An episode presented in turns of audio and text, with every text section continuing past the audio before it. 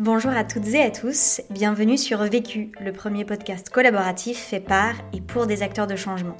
Pour les fêtes, on vous propose une rediffusion de nos meilleurs podcasts que l'on a trouvés particulièrement adaptés à la période. Et on commence tout de suite avec Marie Nguyen, la cofondatrice de We pour parler d'un sujet aussi paradoxal que passionnant, comment ne pas pousser à la consommation lorsque l'on vend des produits en ligne. Bonne écoute Je n'ai qu'une question à vous poser. C'est quoi la question? C'est quoi le problème? Vécu À chaque galère, des apprentissages. Vécu, des retours d'expérience pour gagner du temps et de l'énergie. Alors bonjour, moi c'est Marie Nguyen. Du coup, j'ai cofondé WeDressFair avec Antoine en 2018. On s'est rencontré avec Antoine sur le parcours euh, entrepreneur de Ticket for Change juste avant de monter euh, WeDressFair, donc sur le parcours 2017.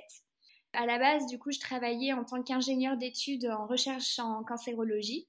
J'ai fait pas mal de bénévolat en association et, euh, j'ai eu envie de monter mon projet euh, aussi entrepreneurial. J'ai créé un petit projet euh, de partage de tissus entre particuliers pour lequel j'ai été sélectionnée au parcours de Ticket for Change. Et ensuite, j'ai rejoint Antoine qui montait We Dress Fair du coup en 2018. Je me définis pas vraiment comme une entrepreneur. Je suis, euh, enfin, en tout cas pas comme une entrepreneuse née. Et je pense qu'il y en a pas beaucoup qui naissent entrepreneurs. Plutôt comme une personne qui est assez curieuse et euh, j'avais vraiment envie, en tout cas, d'avoir un rôle précis et en tout cas un rôle dans lequel je me sentais euh, complètement libre de faire ce qui me plaisait et d'avoir un impact un peu plus important on fait partie aussi de cette génération de jeunes actifs qui euh, se sont sentis vraiment inspirés par, euh, par tous ces films et bouquins qui sortaient comme euh, Demain en quête de sens. Et c'est vraiment inspiré par ces choses-là que j'ai eu envie aussi de faire ma part. Du coup, We Dress Fair, c'est une boutique en ligne de vêtements de mode éco-responsable. On a deux missions chez We Dress Fair, c'est de permettre à chaque personne aujourd'hui d'avoir accès à une mode différente et à un mode de consommation différent pour que chaque personne qui a envie de consommer de la mode différemment, avec des marques qui produisent en se souciant de leur impact sur les hommes et sur l'environnement, puisse les trouver plus facilement.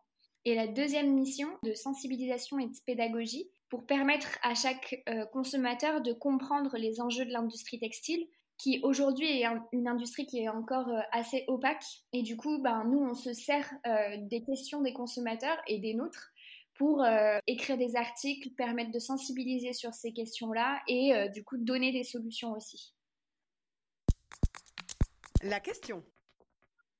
Comment ne pas pousser à la consommation alors que l'on vend des produits en ligne? Le vécu cette problématique, on l'a pas vue tout de suite. Et euh, la, raison pour laquelle on l'a pas vue tout de suite, c'est que quand on s'est dit qu'on allait créer un site euh, qui rassemblait des marques de mode éthique, euh, le business model derrière était relativement simple finalement. C'était ben, vendre ces marques il y a une marketplace et un site d'achat-revente, enfin du coup un site assez classique où on achète certaines marques et on revend. On s'est rapidement, très rapidement rendu compte qu'un des plus gros problèmes de l'industrie textile, c'était de produire trop et de pousser à la consommation. Aujourd'hui, pour contextualiser un petit peu, dans le monde, on vend 100 milliards de vêtements par an. Du coup, on est 7 milliards, un peu plus aujourd'hui, mais si on divise 100 milliards par 7, on est à peu près sur 12 à 13 vêtements par personne. Euh, sachant que tout le monde n'achète pas 13 vêtements par personne, ça veut dire qu'il y en a qui en achètent plus de 13. Euh, et ce chiffre-là augmente plus vite que la démographie. Donc ça veut dire qu'on en produit aujourd'hui 13 par personne, demain on en produira 15, après-demain on en produira 20 par personne. Et ce chiffre-là, du coup, n'arrête pas d'augmenter. L'impact en fait de la mode, euh, certes, il dépend du produit et de la façon dans laquelle on produit ce vêtement, mais il dépend aussi surtout de la quantité de vêtements qu'on a et qu'on crée en fait tous les jours. Donc il faut essayer d'endiguer en fait cette surconsommation de vêtements, cette création de besoins que les marques ont aujourd'hui pour pousser à vendre. Donc on avait un petit peu ce paradoxe de, euh, ok, nous on met en avant des marques qui font les choses bien, on les commercialise, du coup on vit si on vend, mais on veut pas pousser à cette surconsommation-là. Et du coup, il faut pas jouer dans la même cour que les autres, il faut, jouer autrement, il euh, faut mettre en avant ces marques autrement, il faut vraiment être dans la justesse du produit qu'on vend et euh, dans la justesse de, du besoin que le consommateur a à ce moment-là. Premier apprentissage ne pas faire l'autruche et voir en fait cette question-là dès le départ. Si on prend l'exemple du coup de We Dress Fair, euh, nous, il y a des choses comme ça que euh, rapidement on, a identifié comme étant complètement interdits euh, pour ne pas pousser à la surconsommation. Donc notamment les jeux concours sur Instagram, ça c'est un, un, exemple chez nous. On ne fait pas de jeux concours parce que dans la mode, on considère que ça peut pousser à la consommation parce que ben on va avoir, on va potentiellement recevoir un produit gratuitement. Donc on est plus attiré par le côté que ce soit gratuit que par le côté en fait j'ai vraiment besoin de ce vêtement-là à ce moment-là. Du coup, c'est une raison pour laquelle les jeux concours aujourd'hui, ça, ça, sort un petit peu de notre scope, euh, de nos règles en fait, euh, de consommation responsable. Le deuxième exemple, c'est euh, au début, c'était difficile pour nous de travailler avec des influenceurs parce que euh, on avait ce côté aussi où on se disait euh, mince, euh, on a l'impression quand même qu'il y en a certains qui poussent un peu à la consommation, qui donnent beaucoup de codes promo, enfin voilà, qui sont qui sont vraiment dans la création de besoins plutôt que la réponse à un, à un réel et à une réelle utilité. Et aujourd'hui, en fait, on commence à travailler avec des influenceurs, mais sur des règles qu'on a définies, en disant, OK, en fait, nous, on veut euh, pouvoir euh, payer plutôt un fixe à un influenceur plutôt que le payer sur la quantité de vente qu'il génère. Parce que du coup, s'il est payé sur une quantité de vente qu'il génère, et eh ben, du coup, il va avoir tendance à survendre un produit ou à vraiment pousser à la consommation. Donc ça, voilà, c'est plein de choses qu'on rencontre. Et à chaque fois qu'on rencontre une problématique, on essaye de réfléchir sur est-ce que projet-là pousse à la consommation ou non? Est-ce que ça rentre dans notre charte ou non? Et du coup, bien écrire ces règles-là. Aujourd'hui, chez nous, on ne les a pas encore écrites, mais j'espère que ça viendra. Deuxième chose, c'est d'avoir ce côté garde-fou.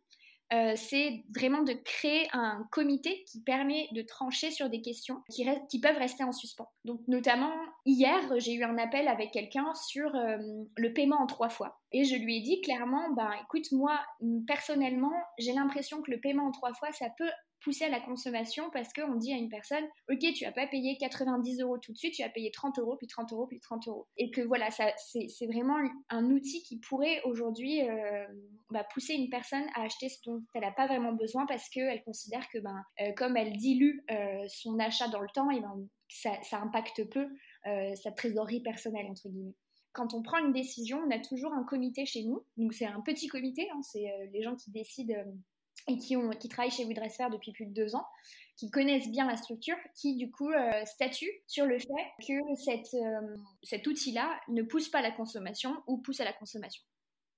Deuxième apprentissage. Ne pas se comparer. J'ai été élevée par une mère qui disait euh, cette grande phrase qu'on se transmet de génération en génération, qui dit comparaison égale poison. Quand on, on est dans cette nouvelle façon de vendre des produits. Enfin, on va dire c'est pas nouveau, mais en fait c'est aujourd'hui assez euh, peu euh, généralisé, on va dire. Faut vraiment pas se comparer parce que on va avoir une croissance, on va avoir des taux de conversion qui sont pas exactement les ceux qu'on pourrait avoir si euh, on faisait des énormes soldes, si on, créait des grosses braderies, si on faisait des ventes flash, des ventes privées, si on faisait, euh, euh, si on donnait des, des coupons moins 50% à tout le monde.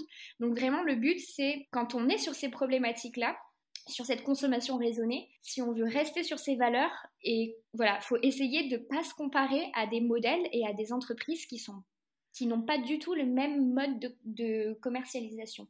C'est vraiment pour essayer de ne pas revoir et de ne pas revenir sur des décisions qu'on a prises euh, qui nous semblaient importantes à un moment. L'idée, c'est pas de justement de pas faire l'autruche et ne jamais revenir sur ces, euh, sur ces décisions-là, mais c'est de à chaque fois refaire le choix sans pression, donc du coup sans comparaison, sur ces décisions qui sont importantes pour euh, l'adéquation avec nos valeurs et pour l'image de marque qu'on a.